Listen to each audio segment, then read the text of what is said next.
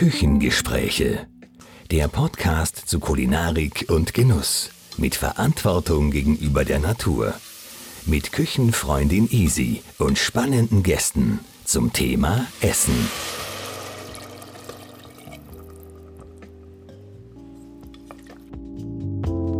Heute gibt es Saures. Ich bin zu Besuch bei Erwin Gegenbauer. Sein Name steht wie kein anderer für feinste Essige. In seiner Brauerei in Wien Favoriten, wo wir gerade sind, werden 70 Essige handwerklich hergestellt. Lieber Erwin, ich freue mich, dass ich heute bei dir zu einer sauren Lehrstunde sein darf und äh, ja, in der nächsten Dreiviertelstunde, Stunde mehr über Essig erfahren würde. Ich sage mal danke für deinen Besuch, Isi. Äh, ich hoffe, ich werde jetzt einmal richtig Saures geben, im besten Sinne, weil Saures ja nicht immer nur sauer sein muss. Ja. Es gibt auch so einen schönen Spruch, sauer macht lustig. Es ist ein, ein Thema eigentlich, ja, das ein Endprodukt ist. Ja, weißt du, wir beginnen mit einem Saft, mit einem Fruchtsaft und der wird dann durch doppelte Gärung zu Essig, ja, und das ist dann ein, eigentlich ein endgültiges Produkt. Wir wissen ja, dass Wein ähm, ja, viele haben viele Flaschen im Keller, ja, und dann vergisst man ein paar und dann, dann sterben diese Weine. Das heißt, die haben eine Reifekurve, die einen Höhepunkt erreicht und dann geht es bergab. Äh, bei Essig ist ganz anders. Da geht es immer bergauf. Da geht es nur bergauf, je älter er wird. Sehr gut. Dann darf ich dir gleich eine Frage dazu stellen, was für dich persönlich einen guten Essig ausmacht. Du wirst ja auch, also nicht nur deine eigenen Essige verkosten und kosten, sondern auch andere. Wenn ich jetzt ganz grob einmal sagen, was ist für dich ein super Essig? Ja, es ist wie bei allen anderen Produkten. Meine Großmutter hat mich gelehrt, was eine gibst, kommt außer. Das heißt, äh, beste Zutat mal verwenden, das ist die Grundlage.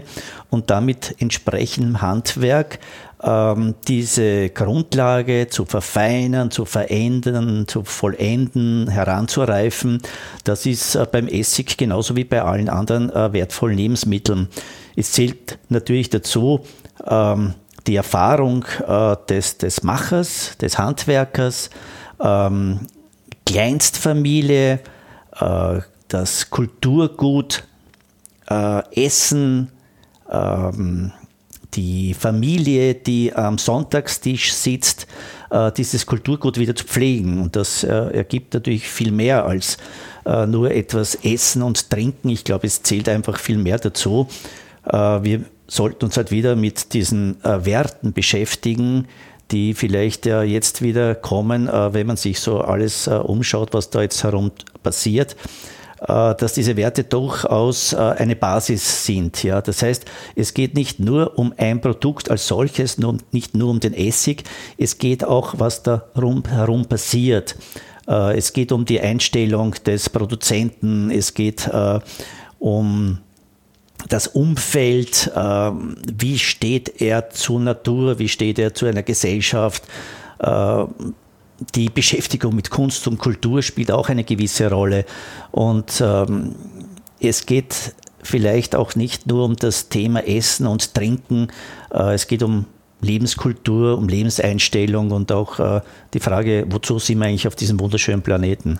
Gut, aber wenn man diese Werte hochhält, die du so ansprichst, dann ist man ja unweigerlich auch dort, wo du bist und viele andere Lebensmittelproduzenten, auch die sehr viel Wert eben auf Qualität legen, die mit ihrem Lieferanten ein gutes Einvernehmen haben, die darauf schauen, dass die Rohstoffe nachhaltig biologisch produziert sind, das gehört ja dann auch dazu. Wie ist das bei dir? Wo kriegst du deine Rohstoffe her für den Essig?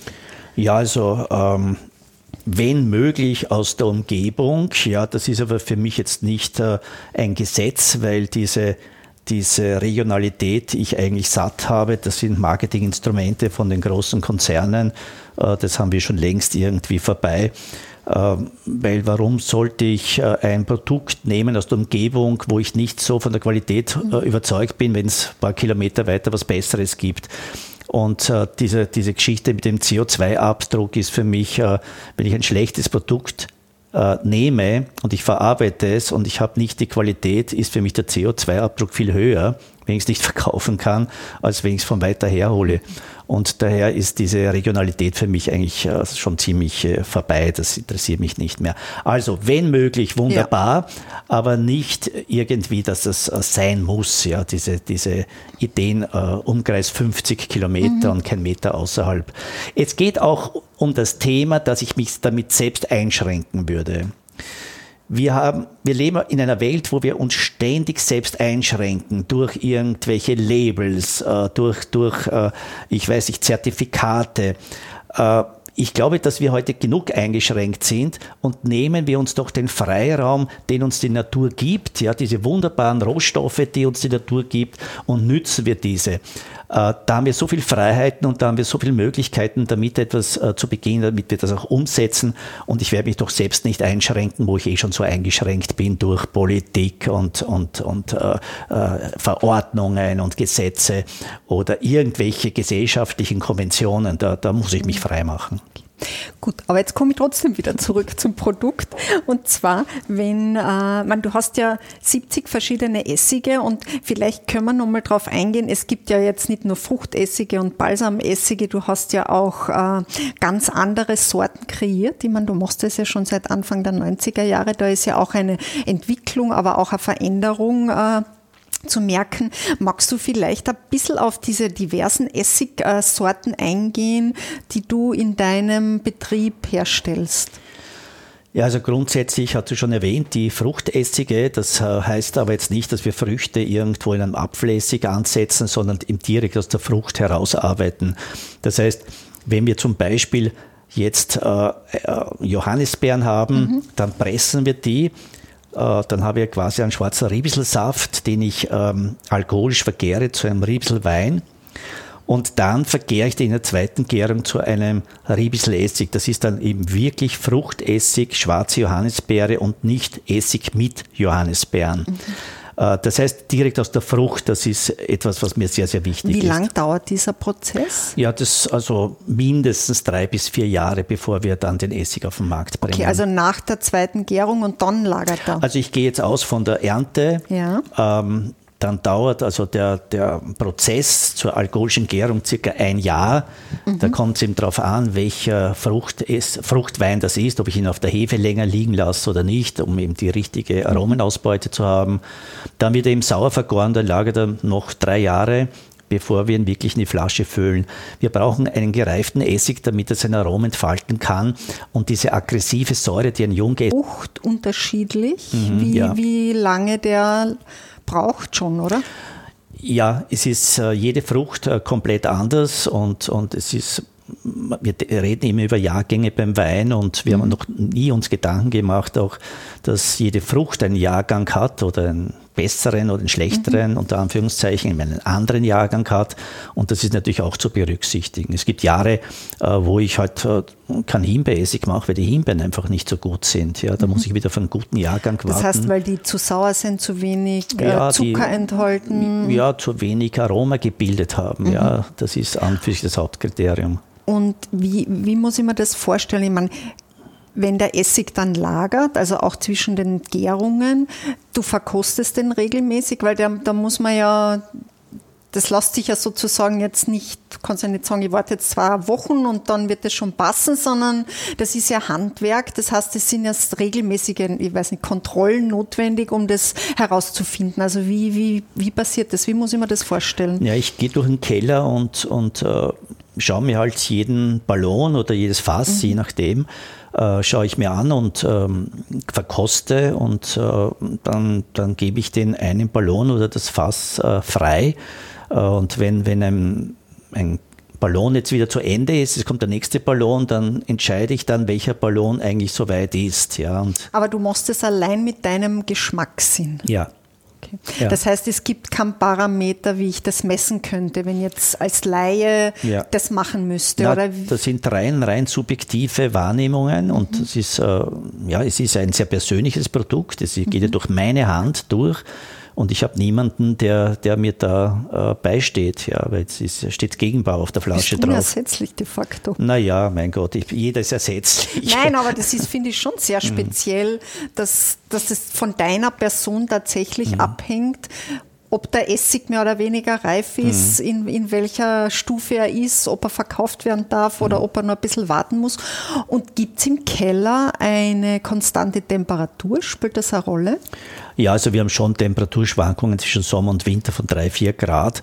Ähm, natürlich spielt der Keller eine gewisse Rolle. Wir sprechen vom atmosphärischen Einfluss. Also wenn ich einen Essig erzeuge und ich lagere ihn hier im Keller oder sagen wir 20 Kilometer weiter unter anderen äh, Voraussetzungen, werden das zwei verschiedene Essige da im Laufe der Jahre. Und ist es so wie, das habe ich mal vom Helmut Kracker erklären lassen, dass es ja auch beim Backen so ist, dass sich dann ja da ein eigener Mikrokosmos bildet mit den Hefen, die natürlich freigesetzt werden und das einen Unterschied macht fürs Brotbacken. Ist das beim Essig das Gleiche? Weil da das spielen ja auch Hefen eine Rolle.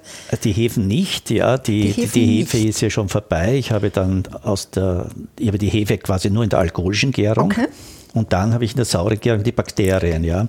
Und die Bakterien, die in der Luft schwirren, die spielen sicherlich eine Rolle, um die Kelleratmosphäre ähm, eben zu bestimmen.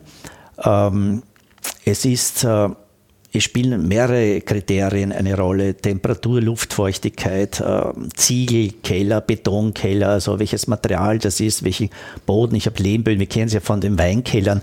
Äh, ich, ich sage immer, wenn ein Winzer einen, einen, sehr interessanten Wein hat und dann baut er einen neuen Weinkeller, der Wein schmeckt komplett anders. Und äh, das spielt eine ganz große Rolle.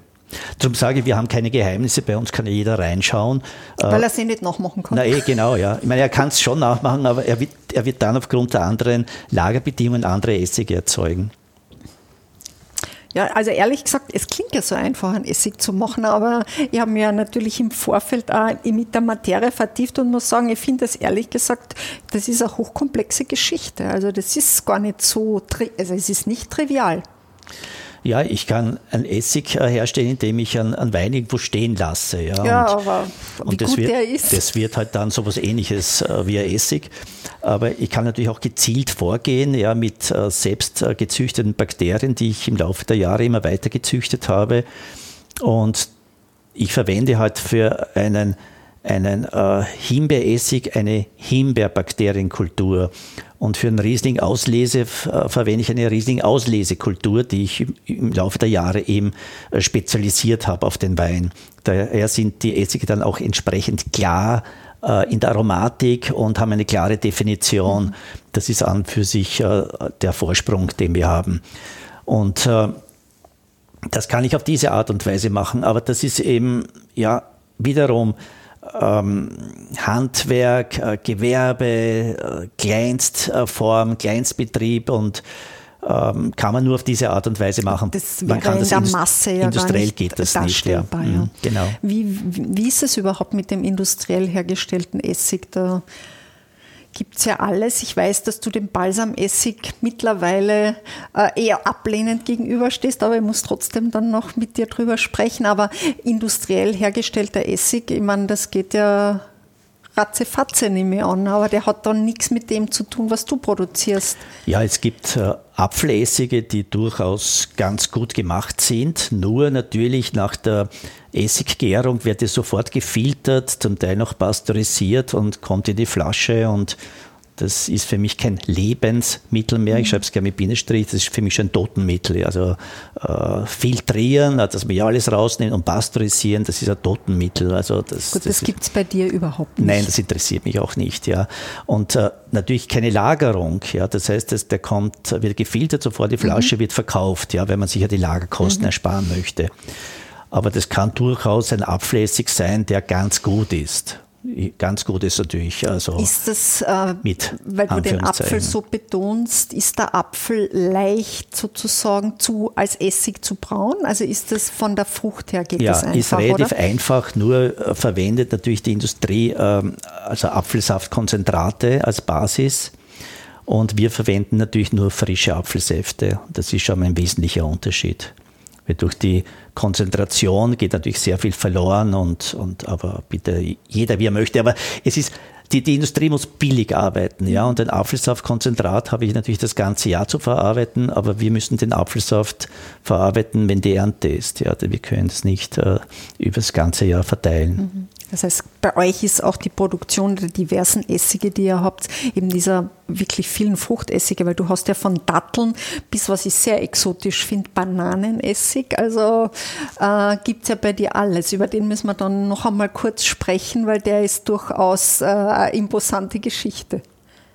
Ja, also das, das, das Thema ist ja also, ähm, dass man Fruchtessige eben aus der Frucht machen kann oder eben Früchte hineinschmeißt und dann noch irgendwelche komischen Aromen hinzugibt.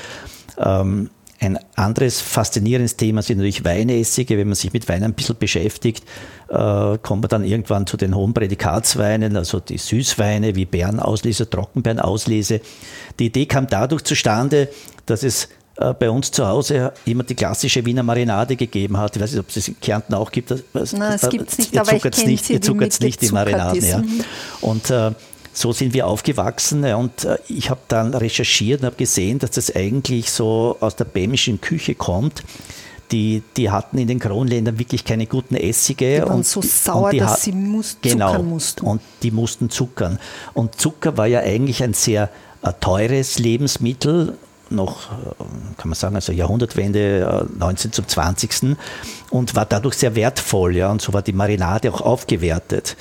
Ähm, jetzt habe ich aber gesagt, wozu soll man Zucker verwenden, dieses raffinierte Zeug, wo wir eh wissen, wie ich zucker auch beim Kaffee in der Früh, aber es ist halt, muss ja nicht überall Zucker Mhm. drin sein. Wir wissen ja, wo heute überall Zucker, sogar in der Pizza ist Zucker drin, ist ja wirklich zum Grausen.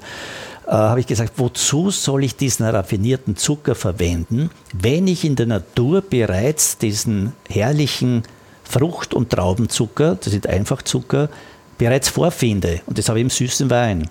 Also versuche ich diesen Restzucker in der sauren Gärung zu bewahren und der Zucker puffert mir dann die aggressive Säure ab und so entsteht diese süß-saure Harmonie in einem Weinessig. Naja, und wo ein bisschen Zucker drin ist, das ist einfach vollmundig und aromatisch und so entstanden eben die, die Weinessige, wo ich eben ganz anders denke. Ähm, Balsam, entschuldige. Nein, nein, bitte. Ich wollte kurz auf die, die süßen Hausessige eingehen, Ja. die ja auch äh, Ja.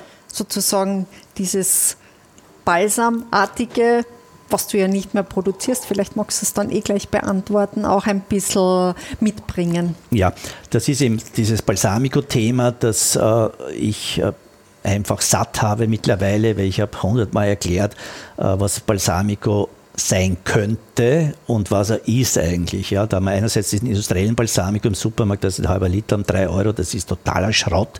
Da ist Zuckercouleur drinnen, Karamell, Verdickungsmittel, das sind Erdöl. wird einfach nachgemacht Ja, das sind mit Erd chemischen Erdölderivate, ja. äh, ja, Zusätzen. Also jeder wie er will, ja, aber ich, ich, meine, ich, ich finde es einfach nicht notwendig. Aber wieso ist es eigentlich erlaubt, dass er sich Balsamico nennt? Weil das nicht ist das keine geschützte Bezeichnung? Naja, es ist äh, wirklich nicht geschützt, ja, außer Aceto Balsamico Traditionalis geschützt.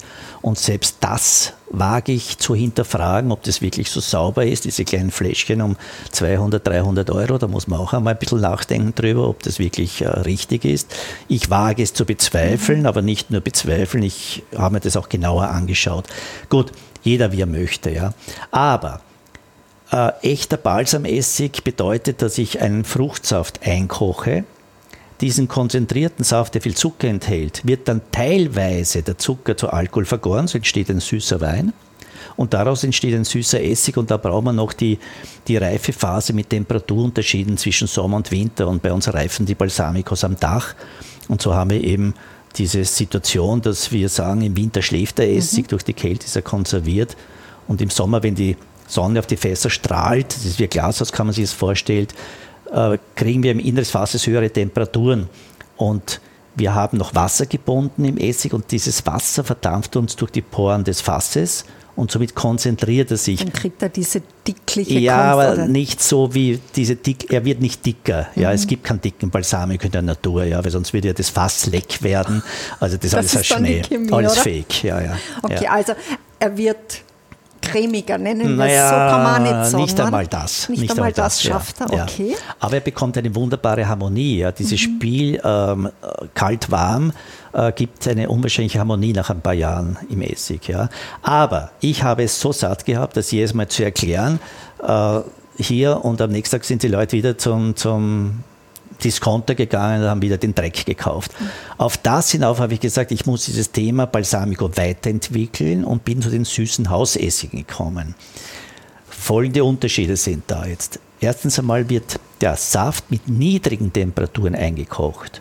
Niedrige Temperaturen bedeutet, dass mir das Aroma nicht verdampft. Man spricht von das heißt, die Frucht dass die Frucht und ihr Geschmack bleibt voll erhalten. Genau, also die, die flüchtigen Aromen, ja. sogenannten, bleiben dadurch erhalten.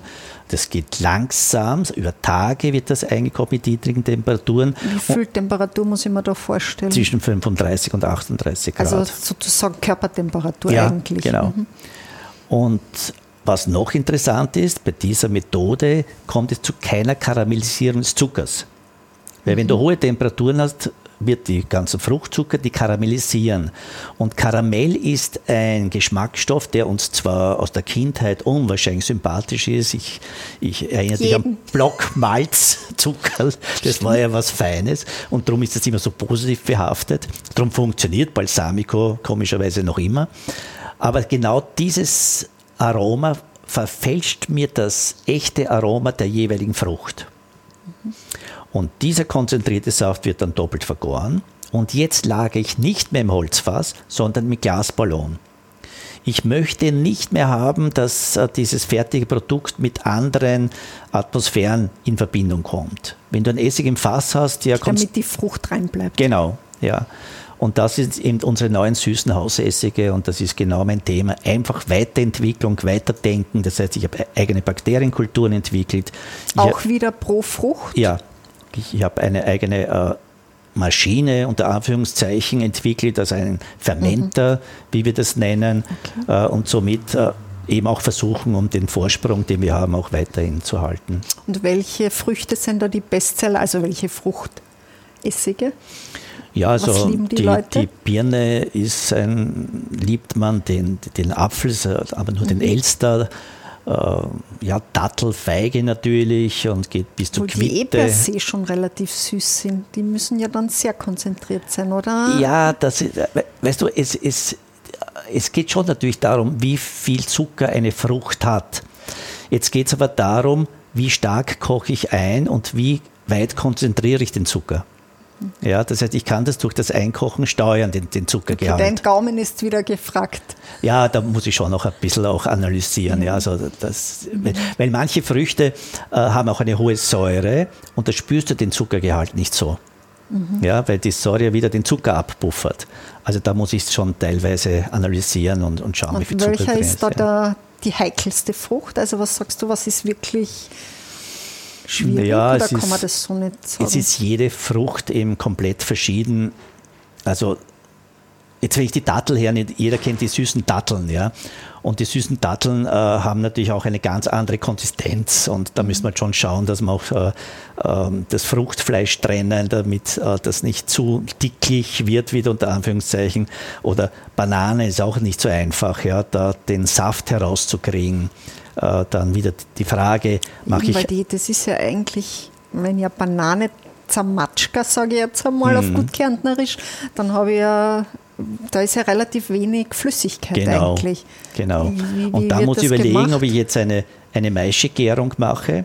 Durch die Maischegärung äh, kann ich das Fruchtfleisch vom Fruchtsaft trennen und somit äh, äh, habe ich dann den Fruchtsaft gewonnen. Ja. Aber wie viel Frucht braucht man da? Ja, also für, für bei Banane, wie viel für also einen Liter, wenn man das. Es ist ungefähr, kann man sich vorstellen, 1 zu 7, also 7 Kilo für einen Liter ungefähr, ja, so ungefähr ist es fast bei allen Früchten. Bei, ja. Fast bei allen Früchten, mhm. das ist aber schon eigentlich viel. Man ja, ja. Ein bisschen was muss man schon verwenden, das was wird daraus. Ja, ne? die, die Qualität kommt, es kommt nicht von nichts. Du hast es ganz am Anfang schon gesagt, das stimmt schon. Aber das ist jetzt sozusagen dein Ersatzprodukt für den Balsamico? Ich würde sagen Weiterentwicklung. Oder, ja. ja weil, weil Balsamico für mich, äh, also ich mache ja schon seit, seit äh, zwei Jahren, mache ich kein Balsamico mehr, weil es mich anzipft, das mhm. Thema. Ja. Und dann eben ein neues äh, Thema entwickelt, wo ich mich auch selbst wieder weiterbringen kann. Ja, super. Das klingt echt sehr, sehr spannend. Was mich dann noch interessieren würde, ist, du hast auch Bier und Malzessige. Was, was, wie, wie funktioniert denn das da? Ja, also du wirst ja vielleicht wissen, neben Essige erzeugen wir auch Öle und wir rösten mhm. Kaffee, wir brauen Bier, äh, wir machen Fruchtsäfte und wir haben ja auch Gästezimmer hier. Es geht mir hier um eine Gesamtarbeit. Äh, ich habe schon erwähnt, Essig ist nicht alleine das Thema, es zählt viel mehr dazu. Und ähm, warum ich so, mich mit so vielen äh, Produktsparten beschäftige, liegt einfach darin, ich möchte wissen, wie etwas funktioniert. Ich möchte nicht ins Restaurant gehen und äh, mir irgendwelche Stories anhören. Äh, mich interessiert der Vorgang als solches. Äh, ich koche auch gerne. Ich kann nicht kochen, aber ich koche gerne und möchte es ihm selbst probieren, wie das kann funktioniert. Kann ich mir fast nicht vorstellen, nein, nein, dass nein, da nicht was Gutes rauskommt. Ja, hier und da wird es eh was. Aber, aber ich bin auch der Typ, der, der jetzt nicht nach Rezept kochen kann und will mhm. auch. Ich fühle mich da schon wieder eingegen zu ihm, auch im Kühlschrank auf was gibt es und das verkochen wir jetzt. Ähm, kann funktionieren, muss nicht funktionieren. Also, dann die Beschäftigung äh, mit Bier. Es kommt daher, dass ich mich mit Wein immer sehr intensiv beschäftigt habe. Meine Großmutter stammt aus, einem, aus, einem, aus einem Weinbau und somit war in der Familie immer Wein das große Thema und Bier war eher etwas, was nicht gab in unserer Familie. Ja, und dann habe ich eine junge Dame kennengelernt, die die hat, mit der bin ich essen gegangen und die hat das als Aperitif als Seidel bestellt, aber dachte, na, servus, mit der wird nichts. Sie ist meine Frau geworden, so, ja. Super. und somit kam ich eben zum Bier, ja. Und da habe ich gesehen, dass Bier durchaus äh, ein irres äh, Kulturgut ist und, und hochkomplex sein kann. Und da war das Spannende, dann Bier auf eine andere Art und Weise zu interpretieren, indem wir als Basis Emma und Einkorn als Malz verwenden. Also mich interessiert in, diesen, in dieser Craft-Bier-Szene nicht der Hopfen, mit dem ich das Bier aromatisiere, weil Salz und Pfeffern kann jeder. Mich interessiert die Grundlage. Und da ist wieder spannend eben äh, die Lage, wo ist das erzeugt worden. Wir haben zum Beispiel das aus Rotneusiedl, da aus dem 10. Bezirk, die Getreide, und die haben eine ganz andere Aromatik, als wenn sie irgendwo in Bayern äh, mhm. äh, ausgepflanzt werden. Und und genau das Terroir möchte ich auch im Bier haben. Und eben die Grundlage. Die Grundlage ist das Malz und der Hopfen ist einerseits für mich ein natürliches Konservierungsmittel und ein Bitterbringer. Das heißt, wir hopfen auch zweifach und bis sogar dreifach oft äh, um eben äh, die Balance zu erzeugen, aus dieser Vollmundigkeit der, der Urgetreide, äh, die wiederum zu balancieren. Und somit habe ich mich mit Bier beschäftigt, also eben auch mit Malz und dadurch entstand der Malzessig und ähm, dann war es irgendwann einmal der Punkt, wo ich gesagt habe, wir müssen das irgendwie unter den Hut bringen. Ich habe so viele verschiedene Sachen angefangen und so entstand dann die Idee, die Ölmühle mit der Kaffeerösterei zu verbinden, indem wir in der Früh Kaffee rösten, den heißen Kaffee mit Sonnenblumenkernen gemeinsam mahlen und dann gemeinsam in der Ölpresse gekühlt durchlassen und so entsteht unser Kaffeeöl. Oder eine andere Verbindung. Äh, Kreislaufwirtschaft ist heute das Schlagwort, das machen wir schon so lange. Äh, ich gebe dir als Beispiel die Himbeere. Wir pressen die Himbeere, aus dem Saft machen wir durch doppelte Gärung den Himbeeressig. Wenn ich die Himbeeren presse, bleibt mir der Dresder über. Also habe ich ein Verfahren entwickelt, die Kerne vom Fruchtfleisch zu trennen. So schaffe ich es, die Fruchtkerne in echtes Fruchtkernöl, also in dem Fall Himbeerkernöl, mhm. äh, umzusetzen. Himbeerkernöl, ihre Faszination natürlich. Dann bleibt mir wieder ein Dresder über, das ist der Öldresder, wo immer noch Himbeeraroma ist. Und wir haben Händeln hier im Hof, die füttern wir mit dem Himbeerdresder.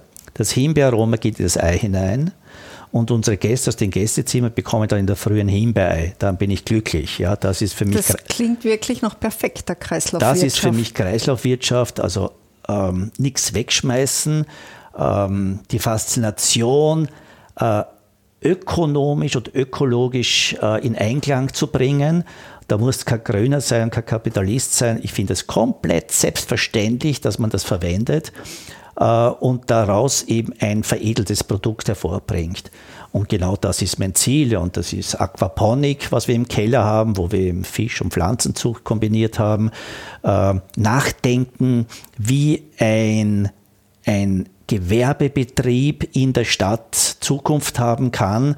äh, ich nehme mich auch gern schon ein bisschen Stadtbauer, weil wir haben Händeln, wir haben Bienen, somit haben wir unseren eigenen Honig. Äh, die Bienen, Verkauft ihr den auch? Ja, die Bienen haben wir bei den Balsamfesseln stehen und wenn die Fässer äh, unter Stress stehen im Sommer, läuft ein bisschen Balsamico aus und so haben wir eben auch Balsamico-Honig, äh, was einzigartig ist. Äh, und nachdenken, ähm, wie kann etwas, so eine kleine Sache, die wir hier machen, äh, funktionieren, wie können unsere Kinder das auch weiter verwenden. Stadtbauerntum heißt nicht, dass ich mit dem Blaumann herumrennen muss, das heißt einfach nur, ähm, ich möchte vergleichen, äh, du kennst vielleicht Agriturismo in Italien. Mhm. Das heißt, du fährst dorthin, äh, schlafst dort und bist auf einem Bauernhof und kriegst zum Frühstück die Produkte, die es dort gibt. Genau das haben wir auf urban übersetzt. Das heißt, du kriegst bei uns ähm, den selbstgerösteten Kaffee, du kriegst bei uns ein Brot aus Emmer und Einkorn. Meine Frau äh, malt die Getreide und bäckt selbst ein Sauerteigbrot. Da gibt es unsere eigenen Eier, da gibt es unseren eigenen Honig. Äh, dann gibt es äh, Müsli äh, mit unseren Ölen drauf. Also eben Produkte, die hier erzeugt werden, sollte man zum Frühstück bekommen und nicht ein, ein, ein, ein grausliches Frühstücksbuffet, wo sich die Leute Pyramiden auftürmen und, und mit Ellbogen äh, hoffen, dass sie noch mehr kriegen. Das ist uninteressant für mich. Das ist auch keine Lebenskultur. Und ich glaube, die Gäste, die kommen wahrscheinlich auch nicht zu euch, die die die Berge vom Frühstücksbuffet gern am Teller haben. Ja, ich nehme also, an, ihr zieht dann auch eine andere Klientel an. Wie viele Zimmer habt ihr? Wir haben zehn Zimmer und haben das Glück, dass wir wirklich viele Leute anziehen, die sich kulinarisch äh, intensiver beschäftigen, aber auch natürlich Gastronomie und Hotellerie, aber auch aus der Kunstszene, auch aus der Architekturszene. Wir haben recht interessante Architekten hier am Werk, Harry und Sally, die schon sehr bekannt sind. Ähm, und ähm, das sind Leute, die interessant. Wir haben auch diese Gästezimmer gemacht, äh, damit wir neue Leute kennenlernen.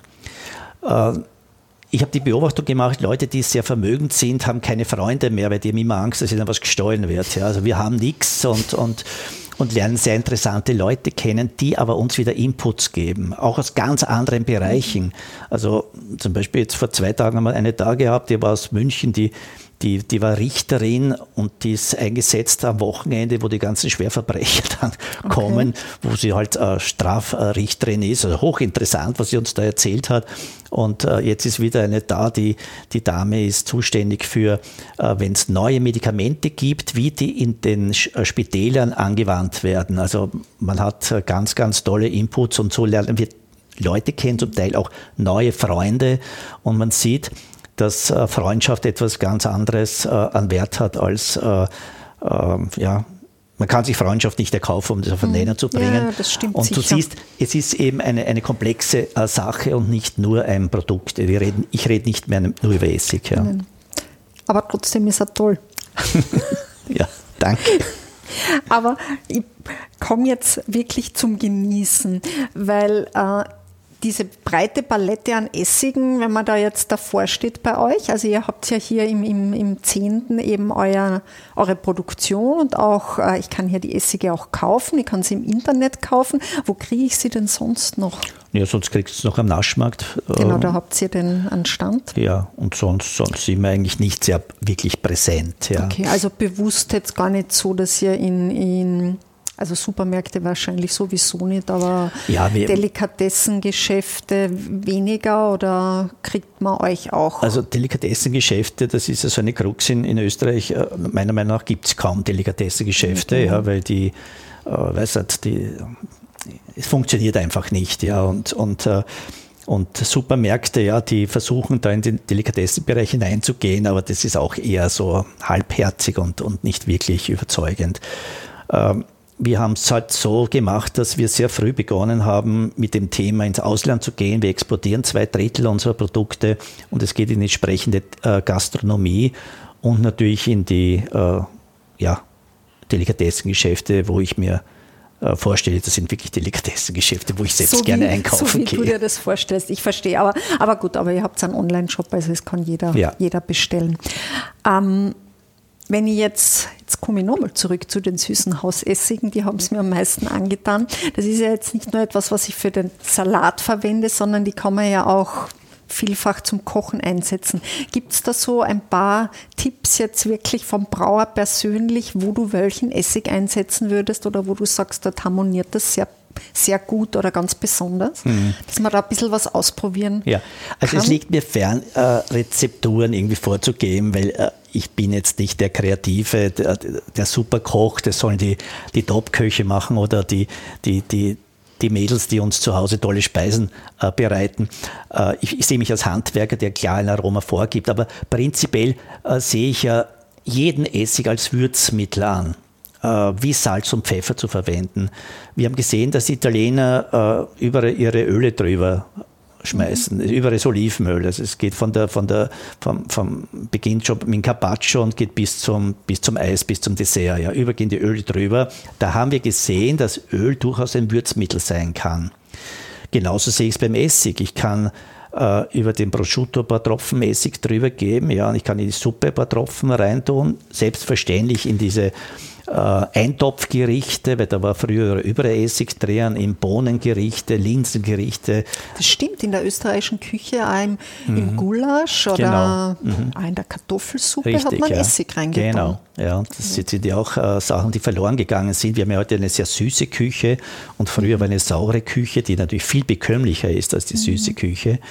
Ähm, und das geht natürlich dann auch äh, äh, über einen pochierten Fisch ein paar Tropfen drüber, über ein gegrilltes Fleisch, über blanchiertes Gemüse.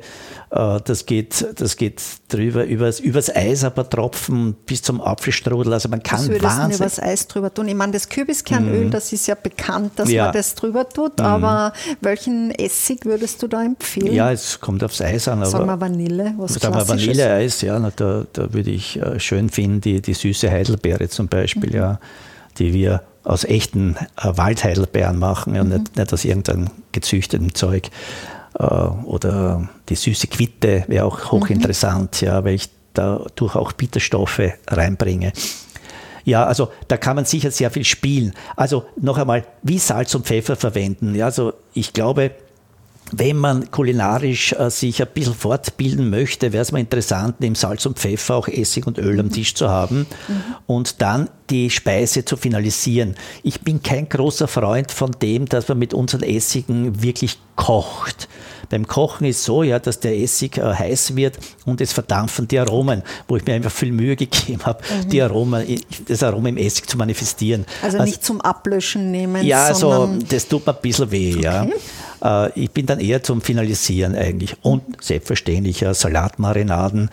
Äh, ich sage immer, äh, der Salat ist etwas Wertvolles, wenn man einen schönen Salat hat und vor allem, wenn man das Glück hat, was ich im, im Sommer dann selbst aus dem Garten den, den Salat hereinholt und der ist ganz frisch. Warum soll ich da ein, schle ein schlechtes äh, Öl verwenden oder einen schlechten Essig verwenden?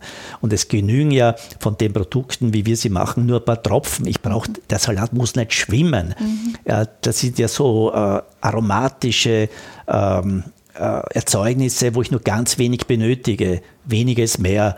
Also ich glaube, wenn man handwerklich äh, hergestellten Essig verwendet, kommt man günstiger durch, als wenn man den industriellen Essig drüber schüttet. Äh, und man hat einen ganz anderen Genuss, ist ja viel hochwertiger. Super. Trotzdem muss ich nochmal auf den Bananenessig zurückkommen, weil der mit dem tue ich mir ein bisschen schwer. Mhm. Was, was macht man mit dem? Ich stelle mir den, den würde ich mir jetzt tatsächlich bei einer Süßspeise vorstellen. Mhm. Aber funktioniert der mit bekannt auch? Also ich kann jetzt dir nur erzählen, was die Top-Köche ja, äh, machen. Ähm, die gehen da rein auch in Meeresfrüchte, äh, die gehen rein äh, roher Fisch. Also hochinteressant, äh, roher Fisch wird mariniert in, in, in, in der süßen Banane, äh, geht natürlich in die asiatische äh, mhm. Richtung hinein. Äh, selbstverständlich auch für Desserts, aber gar nicht zu sehr in Bananendesserts, weil das dann äh, den meisten Teil schon zu intensiv ist, weil die süße Banane extrem intensiv ist, sondern so konterkariert vielleicht mit Äpfel und Birnen. Wo Säure auch vorhanden genau, ist. Genau, ja.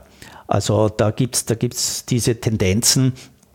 Aber was ich sehe, also für mich persönlich, also Meeresfrüchte, das ist eine wahnsinnige Kombination. Das ist herrlich. Das klingt ja. verlockend. Ja. Also und eine Auster mit uh, zwei, drei Tropfen, das ist ein Wahnsinn. Ja. Oh Gott, ist das Leben schön. Klingt alles sehr gut. Gut, dass jetzt die Fastenzeit ist. ja, da müssen wir Fisch essen, da passt es eh. Ja.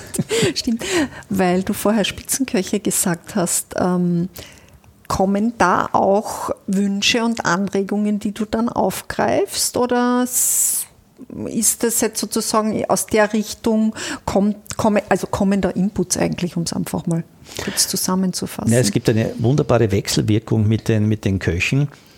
Ähm, entweder komme ich in die Küche rein mit einem neuen Essig und er hat Zeit, er kostet den Essig und sagt, okay, äh, das könnte man so und so machen, so entsteht ein neuer Gang und ich darf da bei der Geburt eines Kindes dabei mhm. sein. Also das ist für mich etwas Großartiges. Oder wir sitzen zusammen und sagt, du, ich habe da einen Gang und mir fehlt da etwas. Und so entstehen neue Ideen für neue Essige. Das heißt, es ist ein Geben und Nehmen, wie sich es eigentlich gehört. Ähm, ich habe diese, ich bin ein Opfer der Top-Gastronomie, ich gebe es ganz ehrlich zu. Äh, und es ist schön, dass ich etwas äh, äh, beitragen darf um eben diese Entwicklung in der Top-Gastronomie zu unterstützen und gleichzeitig profitiere ich als, als Gourmet davon. Das ist eine Win-Win-Situation, ja, ja, würde man das, auf Neudeutsch sagen. Das funktioniert sehr gut, ja. Das klingt sehr gut. Ja, das war ja schon relativ viel. Gibt es noch etwas, wo du sagst, über das haben wir gar nicht geredet, das wäre aber ein Anliegen, dass du das noch loswirst? Ja, also wenn wir beim Essig-Thema bleiben, ja. weil sonst könnte ich dir stundenlang ja, ja, nein, erzählen. wir bleiben beim Essig heute, weil sonst wären wir nicht mehr fertig. Dann ist, dann ist sicherlich noch ein Thema unsere äh, Trinkessige, unsere Edelsauren. Mhm. Äh, die Idee entstand dadurch, dass ich immer bei Schnapsverkostungen eingeladen war und ich Schnaps dann immer im Vertragen habe. Von der Säure her und natürlich vom Alkohol. Und äh, wir wissen heute, wenn wir eh schon eine Flasche Wein trinken und dann noch einen Schnaps, es geht nicht mehr. Am nächsten Tag brauchen wir einen klaren Kopf für unseren Job, beziehungsweise wir müssen vielleicht noch am selben Abend ins Auto einsteigen. Das geht einfach nicht mehr.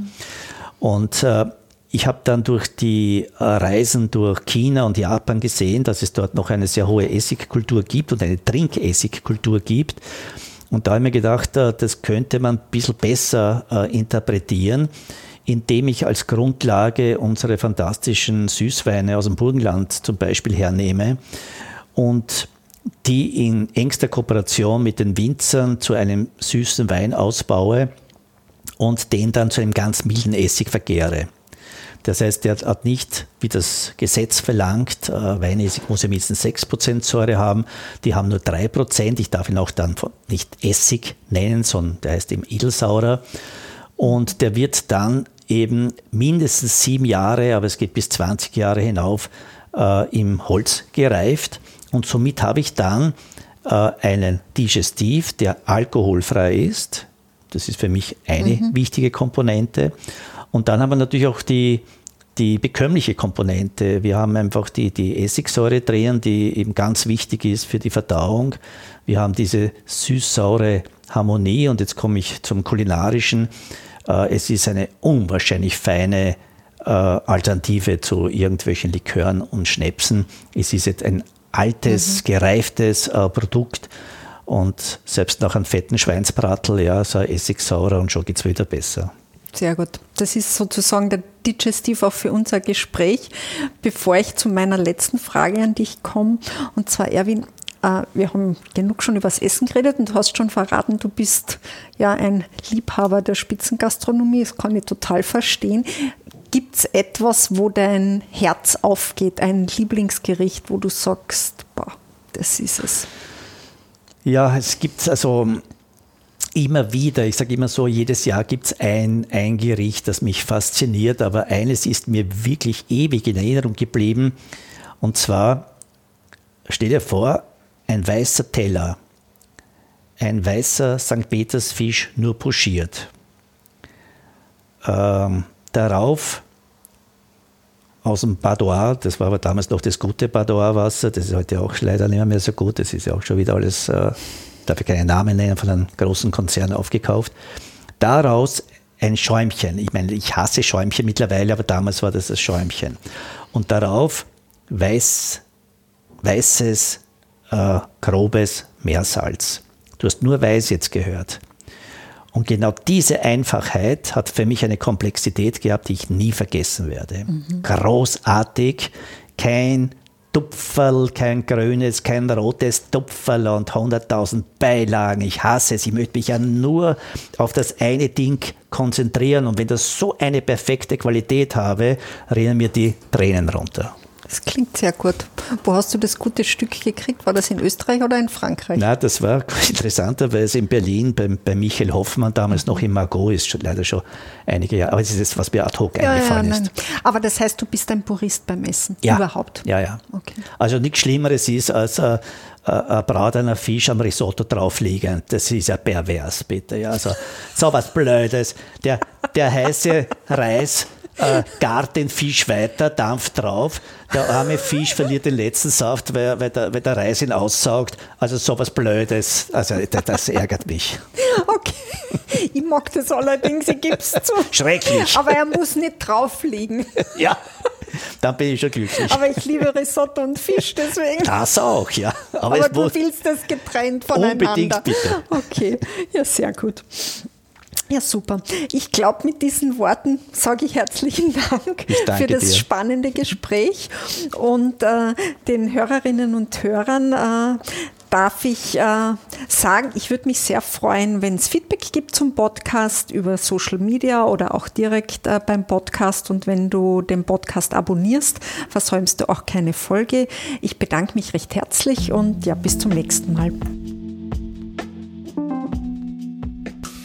Das war das Küchengespräch für heute und nicht vergessen, genieße das Leben und lebe den Genuss. Deine Küchenfreundin Easy.